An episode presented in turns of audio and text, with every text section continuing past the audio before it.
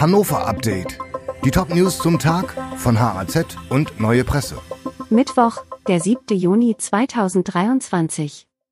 Hannovers Südschnellweg kommt in voller Breite. Nach monatelanger Debatte ist es entschieden. Hannovers Südschnellweg wird um 11 auf 25 Meter Breite wachsen. Niedersachsens Verkehrsminister Olaf Lies räumt allerdings ein, dass eine schmalere Planung möglich gewesen wäre. Heute sieht er jedoch keinen Spielraum mehr, erklärte er nach dem runden Tisch in Berlin. Bei dem Treffen mit dem Bundesverkehrsministerium und mit Ausbaugegner ging es darum, ob jetzt noch kleinere Varianten möglich wären. Umwelt- und Klimaschützer reagierten ernüchtert auf das Ergebnis des Treffens. Wirtschaft und ADAC forderten, man dürfe keine Zeit beim Neubau verlieren.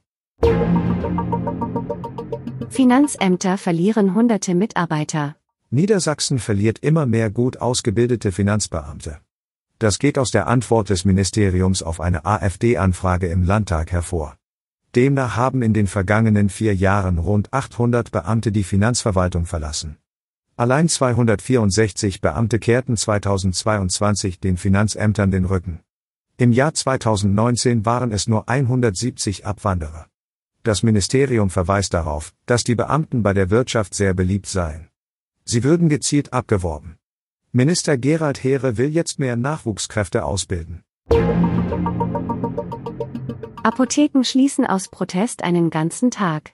Mit einem Protesttag am 14. Juni wollen Apotheker und Apothekerinnen in der Region Hannover auf die vielen Missstände in der Branche aufmerksam machen. Die Bundesvereinigung der Apotheker hat zu der Aktion aufgerufen. Apotheken deutschlandweit sollen an diesem Tag zwischen 8 und 20 Uhr schließen. Notdienste bleiben geöffnet. Die Klagen der Apotheker sind vielfältig, Bürokratie, Fachkräftemangel und Streitigkeiten bei Abrechnungen mit den Kassen gehören dazu. Auch die Lieferengpässe nehmen kein Ende. Antibiotika, Fiebersäfte für Kinder und Schmerzmittel gelten derzeit als nicht lieferbar. Zoo Hannover verkauft deutlich mehr Tickets. Der Zoo Hannover kann sich über mehr Besucher freuen. Im Jahr 2022 verkaufte der Tierpark fast doppelt so viele Tageskarten wie im Jahr zuvor. Knapp 600.000 Stück gingen über den Tresen. Auch bei den Jahreskarten gab es einen Zuwachs von 82.000 auf 98.000 Exemplare. Zuschüsse von der Region Hannover bekommt der Zoo dennoch, die Kosten können nur zu 94 Prozent gedeckt werden. Bis 2025 will der Zoo die neue Halle für Elefanten fertigstellen. Dort sollen auch Orang-Utans und Gibbons unterkommen. Dieses Hannover-Update wurde maschinell vertont. Der Autor der Texte ist Ralf Heusinger.